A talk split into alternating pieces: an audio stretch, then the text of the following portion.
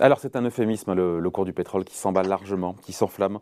Euh, on est même monté à quelques encablures du record historique euh, cette nuit sur, euh, sur l'Asie, à 140 dollars le baril, pas très loin des 147,5 dollars de, de juillet de mémoire 2008.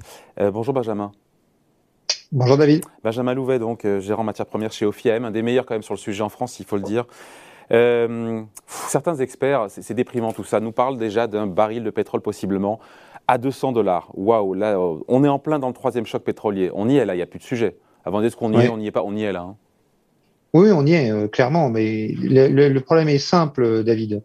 On a été dans un monde, on a déjà eu l'occasion d'en parler ensemble, où l'équilibre entre l'offre et la demande avait du mal à se faire parce que la demande repartait très fortement avec la, la reprise de la croissance post-Covid.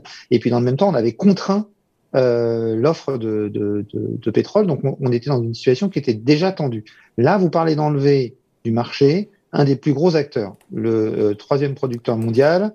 Euh, Deuxième exportateur, troisième producteur, je donne les chiffres, entre 10 et 11 millions de barils par jour de production, dont 6,5 dédiés à l'export, dont entre 3 et 4 qui sont destinés aux pays qui peuvent potentiellement imposer des sanctions au Kremlin. On, on voit, on mesure l'ampleur des, des chiffres. Hein. C'est ça. Et donc, euh, la question qui se pose aujourd'hui, c'est est-ce qu'on sait remplacer ce pétrole? Et la réponse simple à cette question est non, on ne sait pas. Euh, on peut espérer en trouver un peu en Iran, euh, si on faisait revenir l'Iran autour de la table des négociations. Ouais, mais ça serait un million, un million et demi barils le jour. L'Iran a supposé qu'il y a un accord. Allez, un on, va, on va dire un million. Et puis, vous aurez remarqué que le ton de l'Iran a un peu changé. La semaine dernière, on dit de trouver un accord. Et puis, l'Iran s'entend plutôt bien avec la Russie. Et bizarrement, il y a des nouvelles conditions euh, qui euh, doivent être étudiées avant de pouvoir trouver un accord final.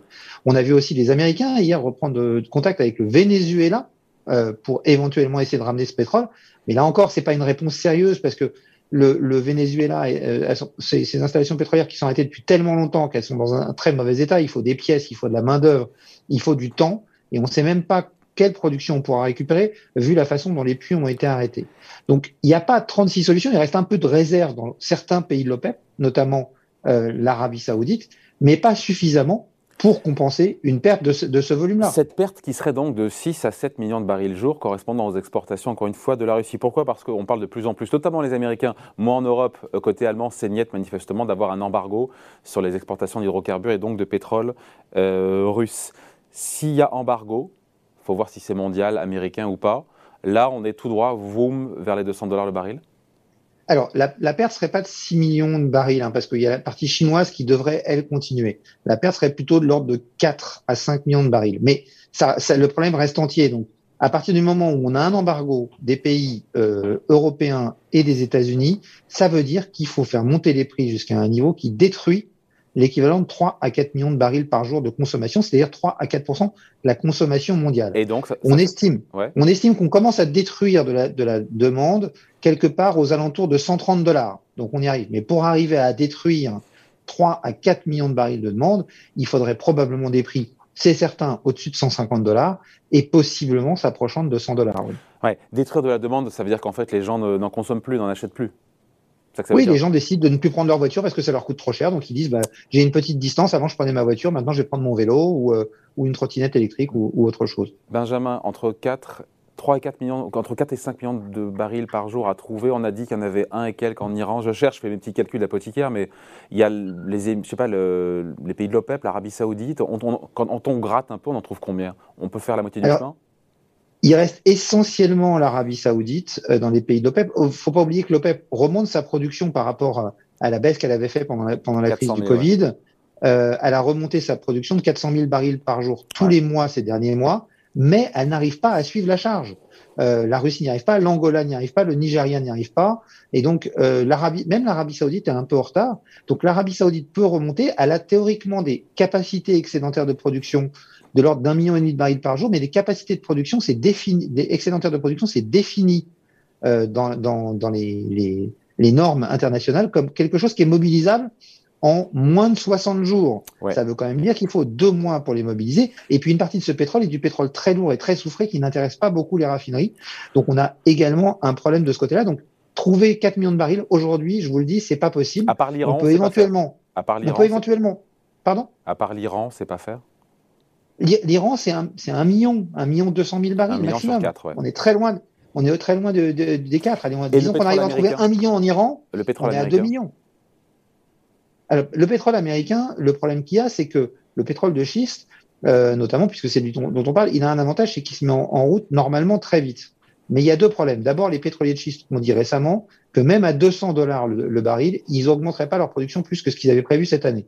Mais après, on pourrait imaginer que l'État essaye de les inciter, peut-être avec des mesures fiscales ou autres, pour augmenter leur production euh, davantage que ça. Mais on a un autre problème, David, c'est que on manque de main d'œuvre, on manque euh, de tuyaux, on manque de sable, et donc, même si ces gens-là décidaient, normalement, il faut trois à six mois pour mettre en place un nouveau puits de pétrole de schiste, eh bien, le temps de trouver la main-d'œuvre qualifiée, de la recruter, euh, de, de, trouver le sable, de trouver tous les éléments nécessaires pour ça, c'est plutôt, encore une fois, à 9 à 12 mois. Donc, comment gère-t-on les 12 prochains mois ben, Avec un prix du pétrole qui monte? Donc la situation n'est pas stabilisée du tout sur le pétrole. C'est-à-dire qu'aujourd'hui, en même temps, tout dépend de l'embargo. Est-ce qu'il y aura embargo? Vous, vous en pensez quoi, vous? Puisque c'est quand même Anthony Blinken, euh, qui est aux États-Unis, qui en a bien reparlé en disant on en discute avec les, Européens. Et du côté allemand, ce matin, dans les déclarations qu'on a pu avoir, c'était niet, hein, c'était non, c'était nine. Hein. Alors je suis désolé, j'ai encore pas des bonnes nouvelles. Bon, clairement, les États-Unis ont l'air d'être d'accord et je pense qu'ils vont emmener avec eux un certain nombre de pays européens. Mais même s'il n'y avait pas d'embargo, aujourd'hui, on a un énorme problème parce que pour amener du pétrole en Europe, il faut, on, en amène à peu près entre un tiers et la moitié par pipeline. Le reste arrive par bateau. Aujourd'hui, les opérateurs de bateaux ont arrêté le trafic avec la Russie. CGM, Maersk ont tous arrêté le trafic avec la Russie. La question est donc, s'il n'y a plus de bateaux, si vous ne trouvez pas non plus d'assureurs pour assurer ces bateaux, comment faites-vous pour acheminer ce pétrole en, Europe? On, a vu la semaine dernière une compagnie russe qui a proposé du pétrole avec une très forte décote allant jusqu'à 40 dollars le baril et qui n'a pas réussi à trouver preneur. Donc, même sans cet embargo, amener le pétrole russe ailleurs dans le monde et autrement qu'avec des pipelines semble quelque chose d'extrêmement compliqué aujourd'hui. Donc le pétrole aujourd'hui, le pétrole russe ne se vend pas normalement, même sans embargo? Non. Non, il se vend pas normalement. Celui qui arrive par les pipelines, lui, peut fonctionner normalement, mais tout ce qui est transport par bateau, ce qui constitue une grosse partie des exportations, eh bien, lui ne peut pas fonctionner normalement puisqu'il n'y a pas de bateau. Il y a déjà des perturbations dans les approvisionnements, dans les exports. C'est la moitié. Hein. La moitié des exports de pétrole depuis la Russie se fait par bateau. C'est ça, à peu près. Qu'est-ce que c'est quoi le scénario le plus plausible? C'est compliqué évidemment, et vous lisez pas dans le mar de café. J'ai pas de boule de cristal, euh, Benjamin. On se dit quoi? Parce qu'on le record à 147 dollars, encore une fois, on l'a quasiment tapé cette nuit, c'était en juillet 2008. Euh, vous voyez les choses comment, vous, euh, en prenant toute l'équation avec, encore une fois, les, avec les, euh, ce possible embargo d'un côté, ce boycott, l'absence de compensation de la part. Encore une fois, on a dit que sur les 4 millions de barils jour qu'on pourrait plus avoir en provenance de Russie, on, on en pense 1, 1,5. Enfin voilà, donc tout ça nous mène vers quoi? J'ai envie de vous dire que sauf à ce que la situation, euh, qui est une désescalade très rapide de la situation euh, entre, entre la Russie et les pays alliés, essentiellement occidentaux, euh, qui s'opposent à l'intervention en, Ukraine, je vois mal comment on éviterait de voir le prix du pétrole continuer à monter jusqu'à détruire cette demande. Donc pour moi, on a potentiellement la possibilité dans les semaines qui viennent de voir le prix du pétrole battre le record qu'avait établi en 2008 et aller vers, encore une fois, tangenter vers les 200 dollars. Il y a un ou deux courtiers qui s'est mis, qui s'est mis, qui a pris le risque d'annoncer ce chiffre-là. Ça paraît totalement délirant et démentiel. Alors, 200 dollars, je ne sais pas, mais, mais il va falloir, c'est ce que je vous disais, la quantité de demandes à détruire est, proprement inédite. Euh, donc, là où c'est difficile de dire 200 dollars ou pas, c'est que à un moment, tout ça va avoir un effet récessif. Et donc, potentiellement, vous allez avoir, on a aussi l'effet récessif qui arrive par les autres matières premières, notamment les métaux. Hein. Ce matin, le nickel a ouvert en hausse de plus de 25%. Il gagne 30% à l'heure où on se parle sur la seule journée d'aujourd'hui, alors qu'il était déjà en très forte hausse. Euh, donc, vous allez avoir des effets récessifs de tout ça qui peuvent amener à une réduction de la consommation de, de, de pétrole et donc possiblement à un prix qui se stabiliserait avant les 200 dollars. Il y a un effet stabilisateur où ou contracyclique qui fait qu'avec la destruction, c'est tellement cher, effectivement, ces métaux, le, pétrole. On dit toujours que, l'ennemi du pétrole cher, c'est le pétrole cher. Hein? On dit toujours que l'ennemi du pétrole cher, c'est le pétrole cher. Exactement. on détruit de la demande. il crée sa propre, sa propre destruction. Bon, voilà. Tout ça n'est pas très réjouissant. En tout cas, ce troisième choc pétrolier, on y est là. Hein. Oui, on y est, on y est. on, a, on, on, avait euh, une situation qui était déjà compliquée, hein, parce que le, la restriction d'offres qu'on avait fait ces dernières années, alors que la demande repartait à la hausse, était compliqué déjà à gérer. Là, vous ajoutez un des acteurs majeurs du marché qui disparaît, eh ben, évidemment, on est dans un, dans un choc pétrolier majeur. Allez, merci beaucoup. Explication signée Benjamin Louvet, gérant matières premières chez OFIM. Merci Benjamin.